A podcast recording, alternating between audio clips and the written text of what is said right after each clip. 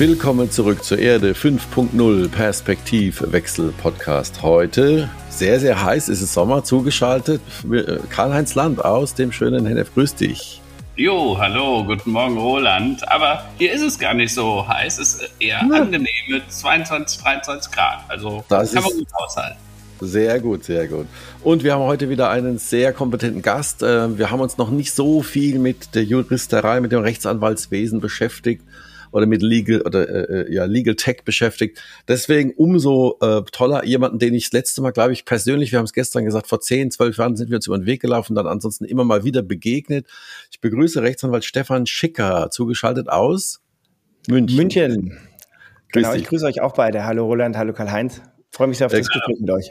Kurz zu Stefan Schicker. Stefan Schicker ist äh, Managing Partner bei SKW Schwarz. Das ist eine der großen Kanzleien, die sich auf ja äh, so heiße Themen wie äh, äh, alles, also äh, Legal Tech, Digitalisierungsberatung, CEO-Beratung macht er auch.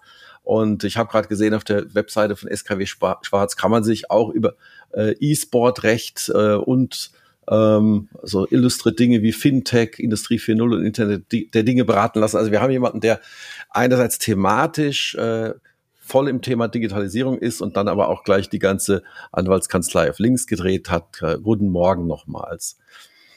Hello. Kommen wir zu den Themen des Tages. Ähm, Karl-Heinz, du hast dich wie immer gut vorbereitet, denke ich. Was beschäftigt dich denn so heute Morgen? Jo, also das Digitale beschäftigt uns ja immer ein bisschen. Ähm, heute aber leider wieder der Krieg in der Ukraine. Äh, nun hat Putin offiziell auch das Gas- und den Getreidekrieg eröffnet, sozusagen. Äh, gestern gab Russland bekannt, dass man nur noch 20 Prozent des möglichen Gases durch die Pipeline Nord Stream 1 leiten werde. Äh, wir werden also 15 bis 20 Prozent unserer Energie in Deutschland einsparen müssen, zumindest so die Berechnungen im Moment. Zudem hat Russland vor wenigen Tagen, man hatte gerade ein Abkommen mit der Türkei und äh, der UN getroffen, dass man die Ausfuhr von Getreide aus den Häfen der Ukraine erlauben würde. Äh, aber dann hat man am Tag danach sofort auf den Hafen von Odessa mit Raketen geschossen. Also Putin, auf den ist wirklich Verlass als unberechenbarer Despot, als Diktator und Menschenverachter. Ähm, das kann man inzwischen sagen. Tja, und unser Altbundeskanzler Gerhard Schröder, wo macht der Urlaub? In Moskau. Wo auch sonst. Der Presse sagte er, er sei nur privat dort. Vielleicht hat er aber dort auch beim russischen Ölkonzern Rosneft, bei dem er ja aber mal im Aufsichtsrat war, ähm, ähm, noch ein paar Termine abgestattet. Wer weiß das schon? Ähm, seine Mandate dort hatte er offiziell vor einigen Monaten abgegeben. Ja, und dann ist da noch der Brexit äh, und die Brexit-Insel. Die bange Frage, wer folgt nun auf Boris Johnson in Großbritannien? Der innerparteiliche Machtkampf, äh, das Ringen um die Nachfolge ist voll im vollen Gange. Ähm, jetzt hat der äh, Boris Johnson aber verlauten lassen, er weiß noch gar nicht, ob er dann wirklich zurücktritt. Ne? Äh, aber wen erstaunt das, wenn Politclowns und Agitatoren wie Boris Johnson es mit den eigenen Aussagen und der Wahrheit nicht immer so ernst nehmen? Immer dran denken, jedes Land hat die Politiker, die es verdient.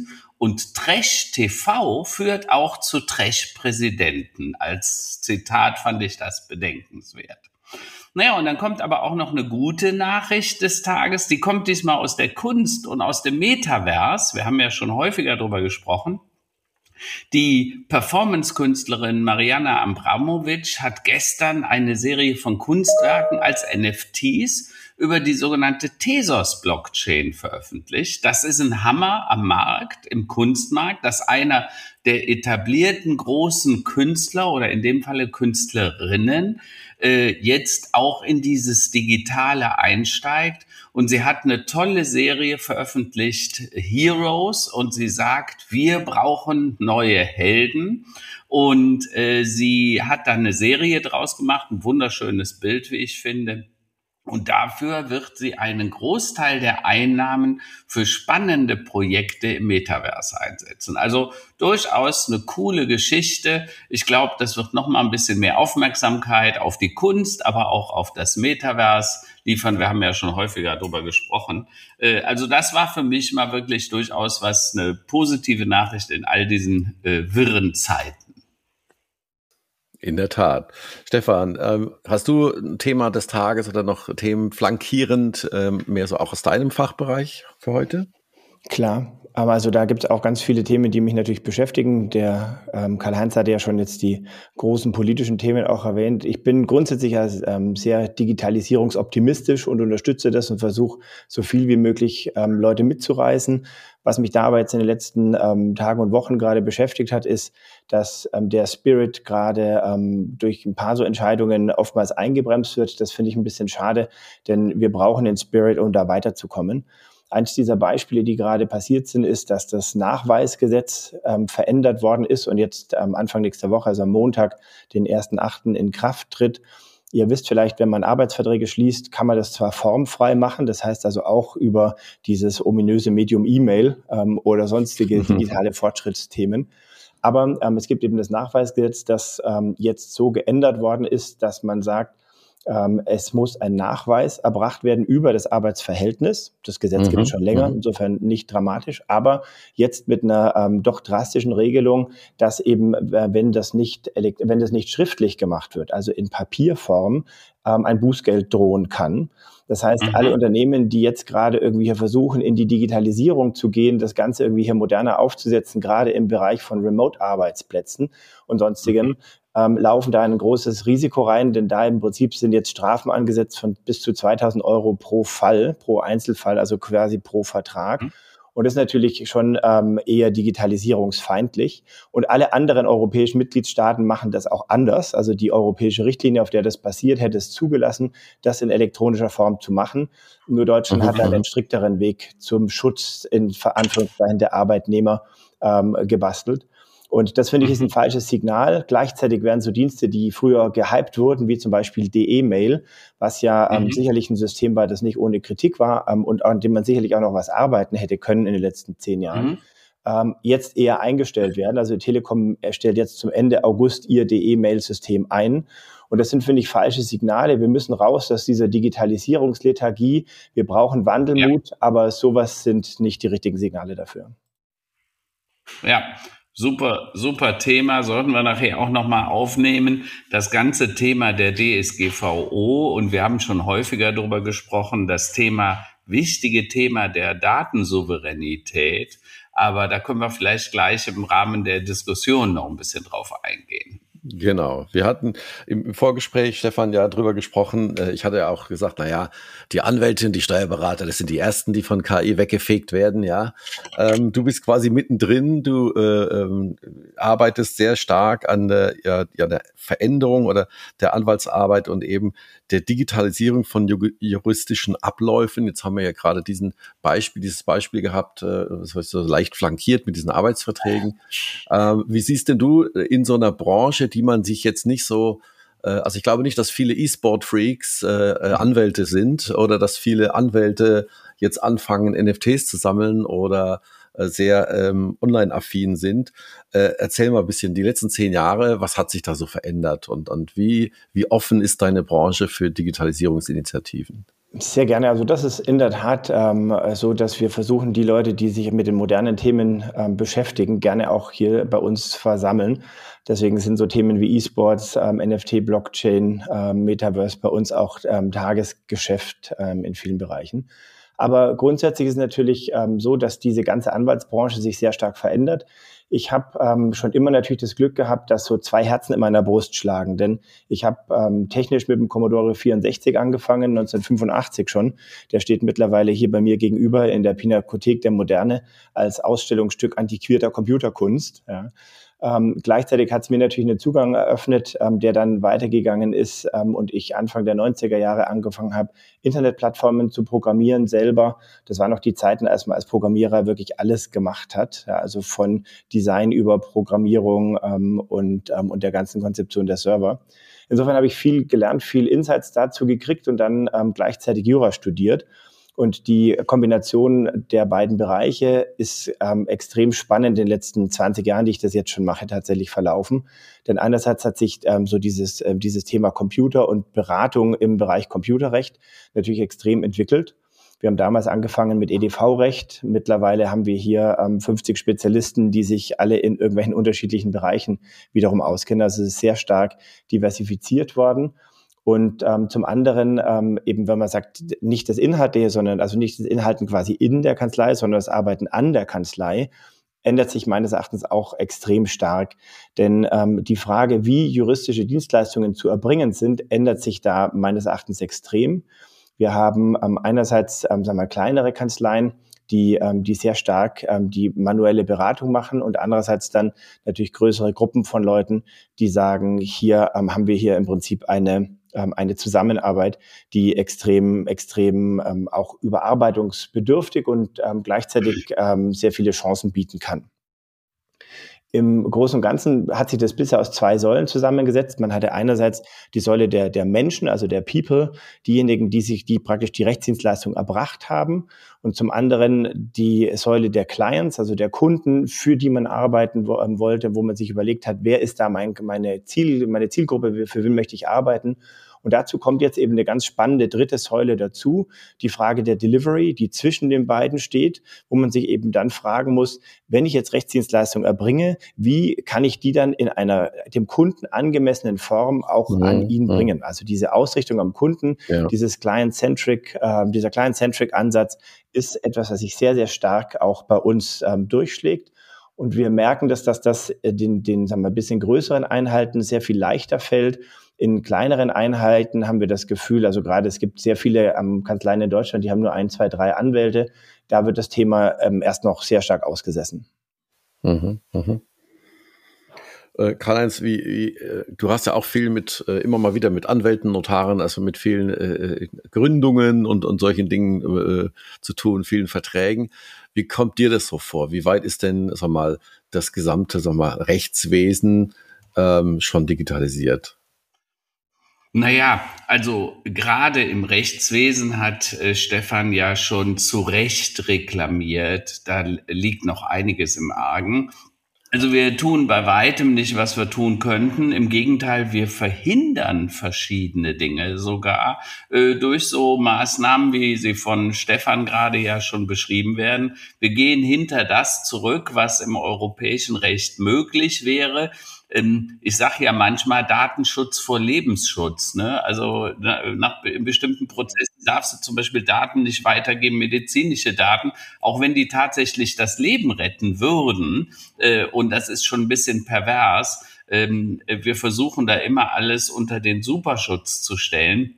Und ich sage, es geht nicht mehr nur um Privacy und Security in Zukunft, sondern es muss um Datensouveränität gehen. Äh, und darüber würde ich gleich auch gern mit Stefan mal sprechen, weil wenn der Bürger der souverän über seine Daten ist, dann ist das viel mehr als eine DSGVO je tun könnte und würde das Geschäft auch teilweise leichter machen. Auch das für die Kassen, für die Ärzte, die Übergabe, die Weitergabe von Daten, wenn der Kunde nämlich sagen könnte, hier, du darfst diese Daten nutzen, so lange, bis ich dem widerspreche und der das dann aktiv auch managen könnte, ähm, äh, Stefan weiß das nicht, aber wir sind ja beteiligt an einem Unternehmen, die nennen sich Perfect ID, also wie das perfekte Identverfahren. Da haben wir genau solche Dinge vor, wo wir eine Software entwickeln, die quasi mittels der Blockchain dann sicherstellt, dass Dinge unkorrumpierbar sind und der die Hoheit über seine Daten wirklich wieder beim Nutzer liegen. Und übrigens, der hat dann auch was davon, weil äh, der kassiert einen Teil des Geldes, was sonst an die Googles, die Apples, die Facebooks gehen würde. Es waren übrigens letztes Jahr irgendwie 1,6 Billionen Dollar, also 1600 Milliarden, die diese drei Großen alleine mit unseren Daten umsetzen und verdienen, ja, da geht nämlich alles, da gilt auch dann irgendwie die DSGVO nicht mehr so richtig. Äh, und ich glaube, da müssen wir unbedingt was tun. Aber da würde ich mal gerne äh, Stefans Meinung zu hören. Also ich ähm, unterstütze diesen Gedanken der Datensouveränität auch ähm, enorm. Ich habe das Gefühl, dass die momentanen Datenschutzsysteme an der Realität teilweise vorbeigehen. Die Art und Weise, wie das strukturiert ist, dass man sagt, ich habe praktisch Transparenz in allen Bereichen, die Leute sollen alles wissen, was passiert, führt in der Realität ja dazu, dass wir eben hier so komische Systeme haben wie Cookie-Einwilligungen, die ähm, dermaßen lang sind und nervig sind, dass ähm, die Leute das einerseits ähm, einfach nur wegklicken und zum anderen aber auch gar nicht lesen. Also das ist ein bisschen die Frage, ob das nicht an der Realität vorbeigegangen ist.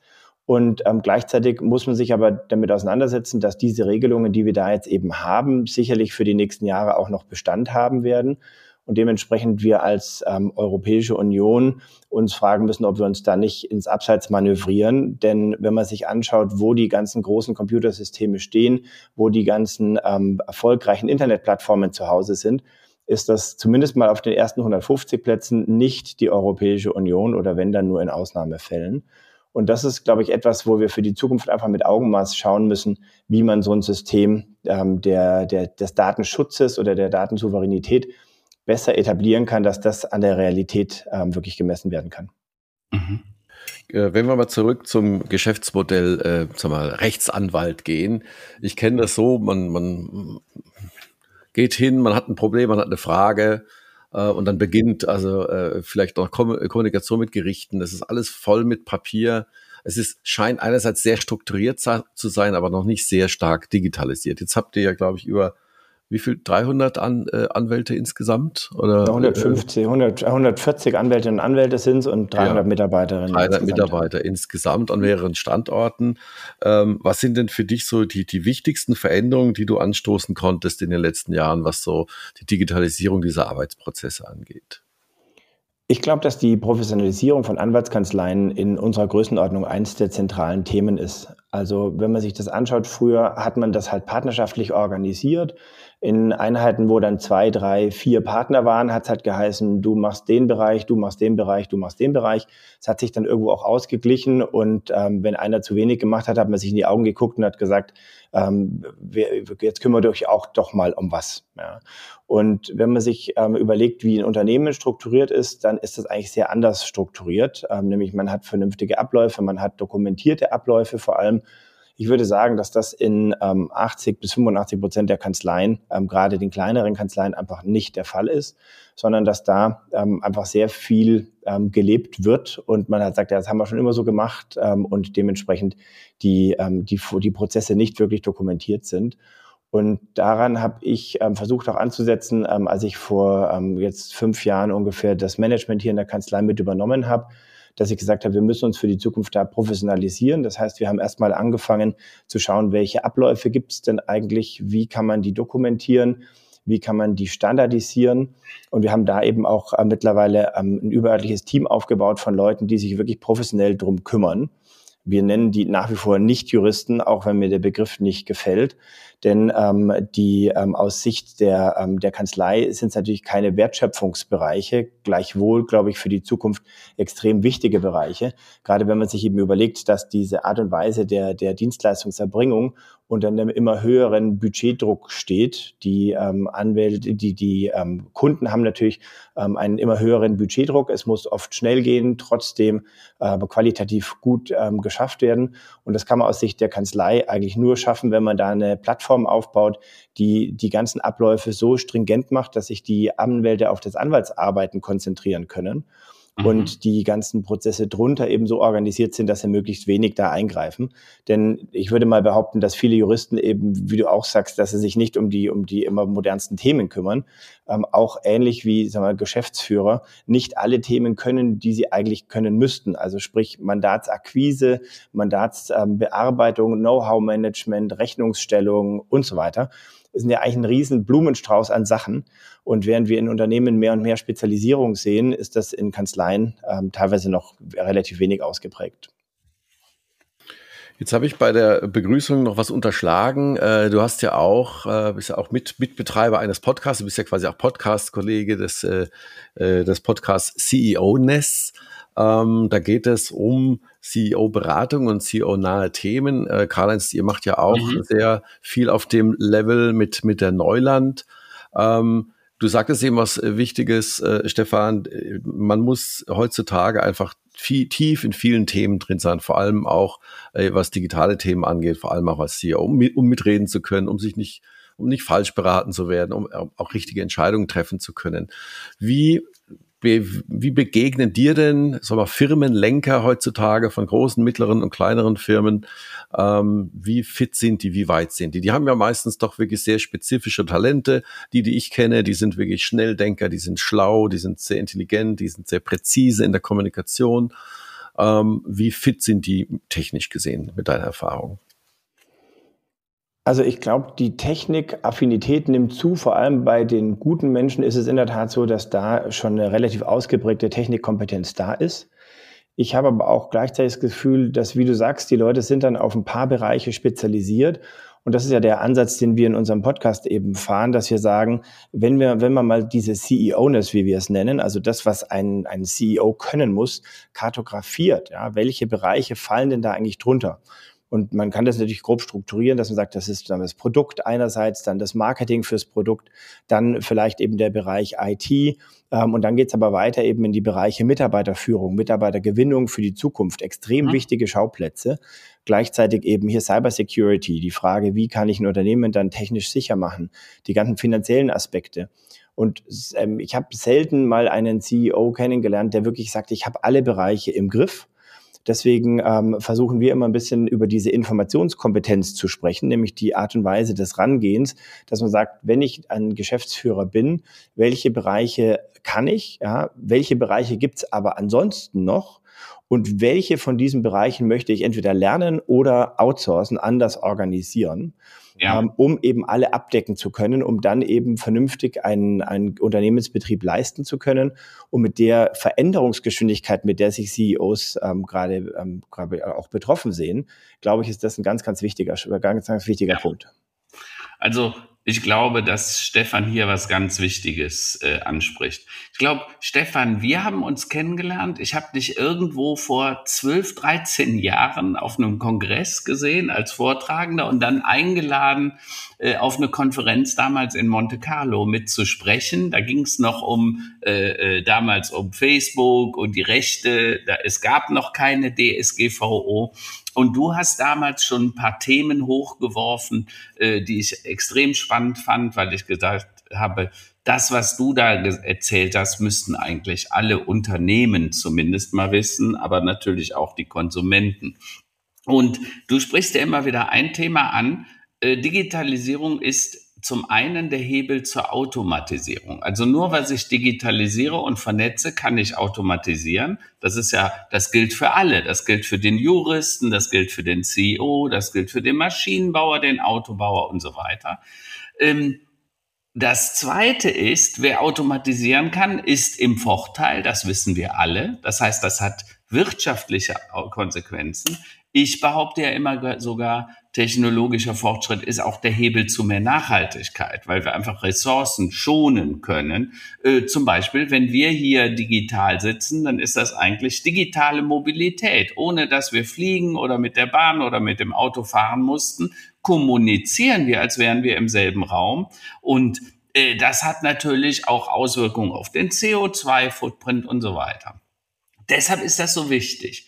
Was mich immer noch anficht, ist das, was du sagst, dass wir aus der legalen Ecke, also aus der Regulatorik, so oft äh, uns selber Hürden oder Füßchen stellen, dass man dann eben Dinge nicht mehr kann, weil du hast das gerade beschrieben, dann doch ein Nachweis gemacht wird muss, dass du physisch mal da warst oder dass es doch eine handschriftliche Unterschrift und eben keine digitale Unterschrift gibt. Das erschwert die Dinge. Was würdest du denn dem Gesetzgeber ins Buch schreiben, so nach dem Motto, da solltest du immer dran denken, lieber Gesetzgeber, bevor du wieder irgendeine Dummheit machst? Also wir haben in der Tat dieses Thema ähm, querbeet und ähm, ich habe eben einerseits das Gefühl, dass, dass wenn das so falsche Impulse sind, die da ähm, vorgegeben werden, das natürlich eine gewisse, gewisse Unsicherheit auch mitbringt und ich glaube, Unsicherheit vor den Veränderungen ist der größte Bremser der Kraft, die wir, der, der, der größte Bremser, die wir gerade momentan haben. Auf der anderen Seite ähm, ist es in der Tat so, dass die, dass mir fehlt, ähm, dass man so eine Art Checkliste irgendwie bei dem Erstellen von Gesetzen hat, wo man sagt, ähm, jetzt schauen wir mal, was an Digitalisierungsthemen da denn mit drin sein soll. Denn ähm, in, dem, in dem konkreten Beispiel war ja die Frage, ähm, ist ein Papierstück aussagekräftiger oder nachhaltiger oder ähm, also nachhaltig im Sinne von länger andauernd ähm, oder, ähm, oder besser als eben ein elektronisches Dokument der Schutz der Arbeitnehmer in dem Bereich, eben wenn ich sage, er hat ein Stück Papier in der Hand, ist der besser, als wenn ich sage, ich habe ein elektronisch gespeichertes Dokument. Und ich könnte mir vorstellen, wenn man da vorher mal vernünftige Konsultationen hat, wenn man da mal mit Technikern auch spricht, das in den normalen Gesetzesentstehungsprozess mit einbauen würde. So eine Art ähm, Digitalisierungscheckliste, so eine Art ähm, Sanity-Checkliste für ähm, Gesetze aus digitaler Sicht. Ich glaube, das würde in vielen Bereichen helfen, denn auch da fehlt, glaube ich, oft die Kompetenz, denn die Leute haben sich dann auf das Sachthema spezialisiert, kennen sich damit sehr gut aus. Aber die Digitalisierungsthemen, wie wir gerade auch angesprochen haben, sind ja auch im Bereich der Gesetzgebung nicht so, dass die sich nicht verändern oder ja, ähm, die Rahmenbedingungen klar. nicht verändern. Ja, die, die, die Frage ist halt immer wieder, ähm, wenn du selber nicht kennst, dann verlässt du dich auch nicht drauf. Ne? Und ich habe manchmal das Gefühl, dass Politik sehr weit vom täglichen Geschäft ist. Also sprich, dass die auch gar nicht mehr wissen, wie das Geschäft untereinander so funktioniert. Also wenn ich äh, morgens irgendwas online bestelle, äh, äh, weil ich irgendwas machen will und das schnell, äh, oft mache ich das dann aus Bequemlichkeit mit PayPal, weil da kann ich mit meinem Daumenabdruck quasi die Zahlung auslösen. Ich kriege eine Bestätigung, dann kann ich das quittieren und dann ist die auch wirklich sicher, ja. So, und das ist das, was Politik oft nicht versteht. Dokumentum. Äh, äh, wir, sind gemeinsam in einem Unternehmen tätig, äh, äh, ein amerikanisches Softwarehaus. Die haben wir gegründet in Virginia Beach in der Zeit der Pandemie. Wir haben uns noch nie physisch getroffen. Das muss man sich mal klar machen. Wir haben mit amerikanischen Notaren, mit deutschen Notaren, mit Überweisungen, mit Banken, wir mussten eine deutsche GmbH gründen.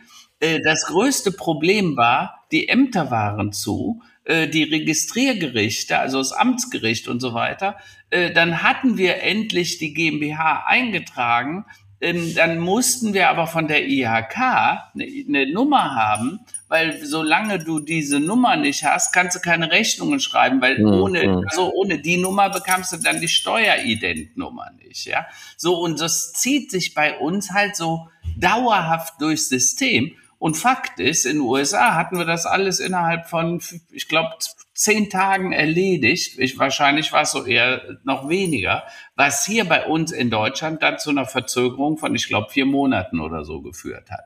Und ja, das ist das, was Politik mal verstehen muss. Ja, ja und das ist eben etwas, wo ich das Gefühl habe, dass wir, ähm, auch, auch wenn immer wieder da hier die, der, der Fortschritt irgendwie hier ins Zentrum gestellt wird, das, das passiert einfach nicht. Ja, es, ich meine, wenn man sich das anschaut in den Ämtern, also ich kenne es jetzt speziell natürlich von den Gerichten, ja, aber auch von den Schulen, äh, bei den Versicherungen, in den, in den Ärztehäusern und so weiter. Es ist einfach, da, da wird derselbe Stiefel gefahren wie vor 20 Jahren. Und ja, da wird dann hier ja. wirklich minutiös, werden dann in, in, in, in Plastikboxen Akten mhm. reingebaut mit kleinen Reiterchen obendrauf, die dann schön so eins nebeneinander irgendwie hingeschoben wird. Ja. Mhm. Und wenn man dann mal sagt, ja, kann ich mal bitte die datenschutzrechtliche Einwilligung sehen, ähm, muss dann die Assistentin einen 150 ähm, Seiten dicken Stapel in die Hand nehmen und sagen, Moment, ich suche dir mal das mhm. Richtige raus. Ja. Ähm, das ist einfach heute nicht mehr zeitgemäß. Wenn ich mir überlege, dass ich Systeme habe, wo ich solche Sachen hinscannen kann, wo ich die auch nach rechtskon mit rechtskonformen Art, mit einer rechtskonformen Art und Weise nach GOBD ja irgendwie einscannen kann, dass das auch ein verbindliches Format ist, dass das auch in der Praxis tatsächlich funktioniert und anerkannt ist. Ja dass ich auf der anderen Seite eine qualifizierte elektronische Signatur habe, die theoretisch ein wirklich sicheres elektronisches Format äh, bietet, mhm. die aber in der Praxis einfach keine Umsetzung finden. Und ich meine, ich mache das Thema elektronische Signatur ähm, schon seit irgendwie hier 2001, glaube ich, hatte ich meine mhm. erste Signaturkarte, ja. so ungefähr. Ähm, damals konnte ich, als, selbst ich als Technik-Nerd, habe es nicht geschafft, die Software dafür zu installieren, ja, weil die halt so kompliziert war. Und ich hatte gehofft, dass sich das irgendwann mal verbessert. Aber jetzt, irgendwie 20 Jahre später, wird dann irgendwie hier für uns ein besonderes elektronisches Anwaltspostfach aufgebaut, über das wir mit den Gerichten kommunizieren sollen, was erstens mal irgendwie hier ein paar Jahre verzögert war, weil jemand dann kurz bevor es in Kraft getreten ist, gesagt hat, habt ihr euch mal die technischen Aspekte und die Sicherheitsaspekte angeschaut? Und ähm, das dann eine sehr große Überraschung war, dass das tatsächlich nicht so unbedingt umgesetzt worden ist. Ähm, und zum anderen, das halt bei den Gerichten oftmals dazu führt, dass die jetzt extra Drucker gekauft haben und ähm, dann im Prinzip sagen, so jetzt alles, was da reinkommt, soll die Sekretärin erstmal ausdrucken und dann dem Richter auf den Tisch legen. Ja, ich glaube, ja. das Allerwichtigste, die, die Technik, die Tools und so weiter, ich glaube, da müssen wir uns bewusst sein, das ist alles da. Wo es fehlt, ist hier oben am, im Hirn, das Mindset von den Leuten, ja, da wirklich über den Schatten zu springen, zu sagen, so, jetzt schaue ich mir mal einen Prozess an, dann ändere ich jetzt mal was, ja, dann probiere ich mal was Neues aus. Und das eben gepaart mit einer Sicherheit oder mit einem gewissen Verständnis, dass man sagt, das wird auch unterstützt von der Gesellschaft. Du wirst, dass du, die Leute finden es dann gut, wenn du sowas machst. Und nicht, mhm. oh, jetzt hast du hier, bist du hier praktisch Vorreiter von einer Veränderung. Das wollen wir alle gar nicht. Ich glaube, diesen Mindset-Wandel müssen wir hinkriegen. Ja. Ist das eine Generationenfrage, Karl-Heinz? Also ich wollte ich wollte dich nicht unterbrechen, aber du, hast, du hast ja auch immer wieder solche Fälle, nicht wahr? Wo du sagst, man muss aus einer trägen, aus einem trägen, äh, sagen wir mal, Öldampfer, muss man eine agile Organisation machen, man muss das Mindset ändern. Und mhm. manchmal glaube ich, äh, habe ich, ich habe das selbst auch oft genug erlebt, muss man vielleicht einfach warten, bis die nächste Generation der Mitarbeiterinnen und Mitarbeiter da ist, weil das kriegst du den Leuten nicht rein. So dieses, das haben also. wir immer schon gemacht, wieder loszuwerden. Du, du stellst ja die Frage sehr konkret, ist es eine Generationenfrage? Äh, sicher ein bisschen auch, aber ich erlebe halt, ich meine, ich selbst bin ja jetzt auch 60, über 60 inzwischen, ne? und zunehmend kommen die Leute, mit denen ich zu tun habe, auch in dieses Alter. Ne? Also äh, mein, mein Orthopäde, der, äh, der Macke Kuttenkeuler ist mit mir zusammen zur Schule gegangen äh, und er hat eine Praxis äh, hier in Hennef und in Siegburg, total modern und er hat dafür ein Ticketing-System eingeführt, was die Termine verwaltet. Ich kann online meine Termine bestätigen, ich kann die online verschieben, ich bekomme per SMS einen Reminder, übrigens heute 16 Uhr, hast einen Termin bei mir, nicht vergessen und so weiter. Das heißt, jeder kann da was tun und das hat auch nicht unbedingt was mit dem Alter zu tun. Das hat was mit Bewusstsein und mit Haltung zu tun. Ja, ja? ja und die Leute, die meinen, sie brauchen immer noch Papier und du kannst dich erinnern, äh, ähm, wir hatten letztens, äh, als wir mit dem Patrick Annauer hier im Interview waren, einem Bauunternehmer, mhm. der baut nicht nur in der Bundesrepublik, in 16 Bundesländern, sondern der baut auch im Ausland. Und er sagt, was halt eine Katastrophe ist, die wollen mehr und mehr öko, äh, ökologisch bauen. Also sie wollen äh, äh, möglichst mit Holz, wenig Beton, äh, energieeffizient. Der, deren Streben ist Häuser, die Zero haben, also Zero äh, CO2-Footprint. Und zwar nicht nur in der Erstellung, sondern auch später im, im Betrieb. Und er sagt, jedes Bundesland hat andere Vorgaben. Beim einen geht's nicht, weil bei Brandschutz dann anders ist, äh, die Flächenberechnung, die sowieso, die, also es ist eine Katastrophe der Föderalismus schadet uns halt tatsächlich in vielen Punkten. Und ich weiß nicht, ob das jedem Zuhörer so bewusst ist. Der Föderalismus wurde ja nach dem Krieg erfunden von den Amerikanern. Und zwar zur Entschleunigung der Bundesrepublik Deutschland. Man hat gesagt, wenn wir ein föderales System haben, wo mehrere Bundesländer für sich entscheiden, wir haben Landesparlamente, dann dauert das halt alles länger und es kann nicht mehr so schnell zu so einem Diktator wie Adolf Hitler kommen. Ja? Äh, der Grundgedanke war ja gut. Aber dummerweise jetzt in dieser Krisenzeit, in dieser, ich sage ja, spreche schon von der Permakrisenzeit, wo die, die Corona-Krise wird abgelöst von der Ukraine-Krise, da kommt mit der Ukraine, mit dem Krieg kommt eine Energiekrise und dann kommt die nächste Corona-Welle und jetzt kommen Lieferkettenprobleme und äh, die Globalisierung muss neu gedacht werden. Äh, all das führt dazu, dass wir schneller werden müssten, aber die Regulatorik und der Föderalismus führt tatsächlich zu einer gewünschten äh, Entschleunigung. Und das müssen wir uns halt alle klar machen. Und wir sollten überlegen, ob nicht der Föderalismus seine Grenzen hat und ob wir nicht tatsächlich über bestimmte Grundgesetzänderungen nachdenken müssen, mittel- oder kurzfristig, wo wir sagen, da sollten wir das rausnehmen. Also ein Beispiel wäre für mich zum Beispiel die Bildung. Warum brauchen wir 16 Bildungsministerien in 16 Bundesländern, äh, äh, wo die Unterschiede offensichtlich sehr groß sind? Könnte man das nicht zentralisieren und damit auch deutlich besser machen? Oder Kunst, ja, Kunst und Kultur. Wäre das nicht besser äh, zentral aufgestellt? Und solche Fragen, denke ich, sollten kein Tabu mehr sein. Also ich gebe dir vollkommen recht, dass diese zerklüftete ähm, Organisation wirklich schwierig ist in der Praxis, ähm, weil du vorhin das Beispiel GmbH-Gründung angesprochen hast. Das soll ja jetzt auch umgestellt werden, dass es quasi hier eine Online-Gründung geben kann, das aber wiederum dann mit lokalen Notaren funktioniert. Das heißt also, eine Online-Gründung in Hessen funktioniert anders als in Bayern so ungefähr. Das wird auch nochmal ähm, spannend, wie sich das dann in der Praxis umsetzen lässt. Mhm. Aber ähm, insgesamt ähm, so diese, diese Frage Föderalismus kann man einerseits sagen, man kann Grundgesetze verändern. Ich glaube, das ist ähm, ein sicherlich großes Ziel, das auch lange dauert, bis man das hinkriegt. Was ich spannend fände, wäre daneben auch darüber nachzudenken, ob man denn nicht Systeme sich überlegen kann, die auch im Föderalismus vielleicht funktionieren und trotzdem zu einer schnelleren Lösung führen. Nimm das Beispiel von den Schulen. Du sagst gerade hier unterschiedliche, ähm, unterschiedliche ähm, Landesregelungen für die Bildung. Aber als jetzt ähm, zum Beispiel Corona kam und man gesagt hat, hier, es muss Videokonferenzen eingeführt werden, ja, haben die Bundesländer teilweise komplett unterschiedliche Regelungen gehabt, haben aber auch dann die Schulen teilweise unterschiedliche Regelungen gehabt. Und die haben dann gesagt, ja, also hier, wir haben ähm, Teams oder wir haben WebEx oder wir haben ähm, Blue Jeans oder äh, wie auch immer die Dinger alle heißen ähm, im Einsatz, was teilweise dazu geführt hat, dass die Schüler drei verschiedene Videokonferenzsysteme einsetzen mussten, weil die Lehrer das unterschiedlich entschieden haben. Ich habe mir gedacht, wenn ich als Bundesregierung, gerade am Anfang, als das Jahr passiert ist, warum hätte ich da nicht sagen können, hey, es gibt ein tolles Open Source ähm, Videokonferenzsystem dann mhm. setze ich jetzt einfach mal 50 Programmierer hin, die dieses System praktisch einerseits checken, andererseits eben für Schulen so aufbereiten, dass die ganzen sag mal, Sicherheitsaspekte, Datenschutzaspekte und vielleicht äh, zusätzliche schulische Belange, äh, was Vertraulichkeit zwischen Lehrer und Schüler angeht, da noch mit rein programmieren. Als Open Source Version wieder. Ja. Wenn ich dann als Bundesregierung gesagt hätte, liebe äh, Bundesländer, ihr könnt machen, was ihr wollt, aber wir haben hier eine tolle, geprüfte, funktionierende Version von einer ähm, Videokonferenz Videokonferenzsoftware, die speziell auf die ganzen schulischen Bedürfnisse zugeschnitten ist. Die könnt ihr einsetzen, müsst ihr aber nicht. Könnte ich mir vorstellen, dass durch solche Systeme eben relativ schnell eine flächendeckende, einheitliche Regelung ähm, gesch geschaffen worden wäre. Und zwar nicht aus Druck, sondern aus Anreiz.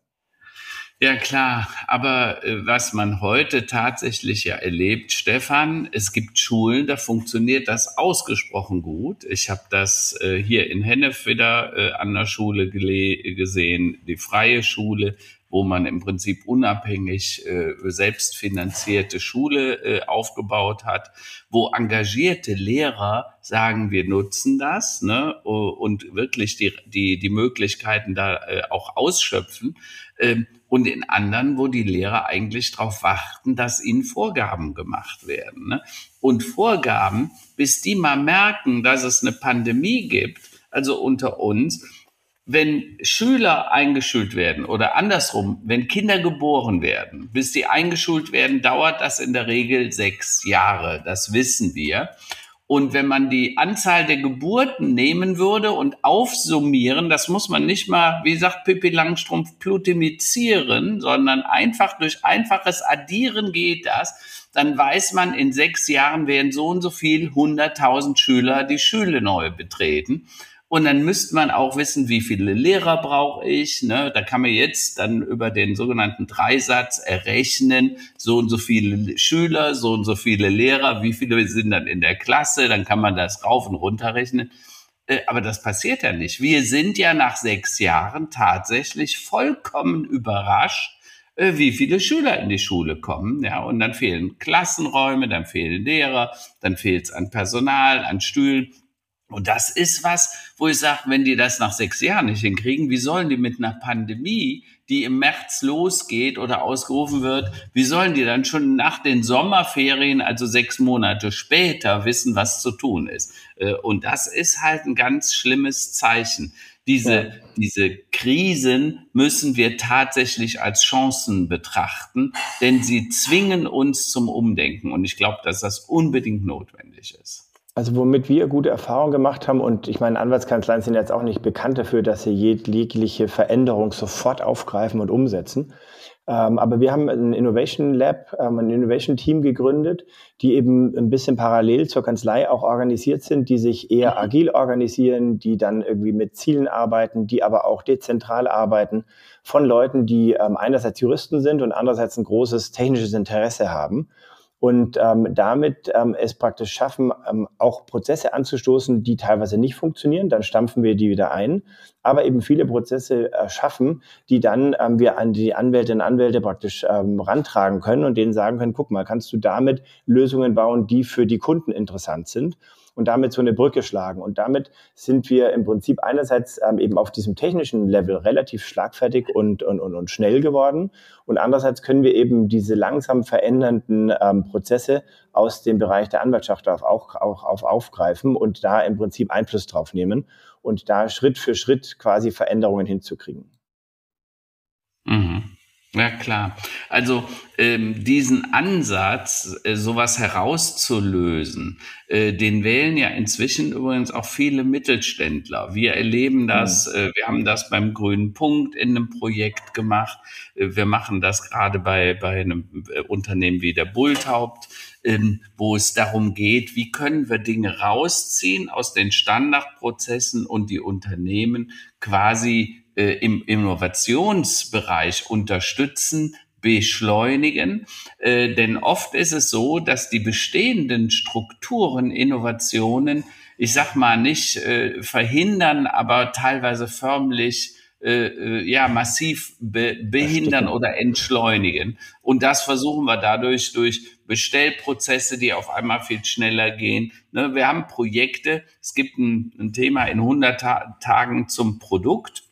Da wird eine Idee genommen, die wird 100 Tage durchgeknetet, simuliert und nach 100 Tagen gibt's einen Businessplan, einen komplett konkreten Vorschlag für das Produkt oder den Service mit einem Geschäftsmodell äh, und allen Facetten und der Vorstand oder die Geschäftsleitung, der Inhaber kann dann entscheiden, machen oder nicht machen. Ne, und äh, bei diesem Prozess äh, sagt manchmal ein Unternehmerin Orinnen, äh, äh, zu uns, Mensch, das, was ihr da in drei Monaten macht, das hätten wir bei uns in fünf Jahren nicht hinbekommen. Warum? Weil wir die rauslösen und das freie Denken erlauben. Vergesst mal die Bestandsprozesse, vergesst mal die, die beschränkende Welt, die wir haben. Und das hilft den Unternehmen dann tatsächlich und das hilft ihnen sogar sehr. Also wir sehen quer durch alle Branchen, durch die Verwaltung, ähm, da ist noch nicht der, groß, der größtmögliche Ruck durch die Nation gegangen.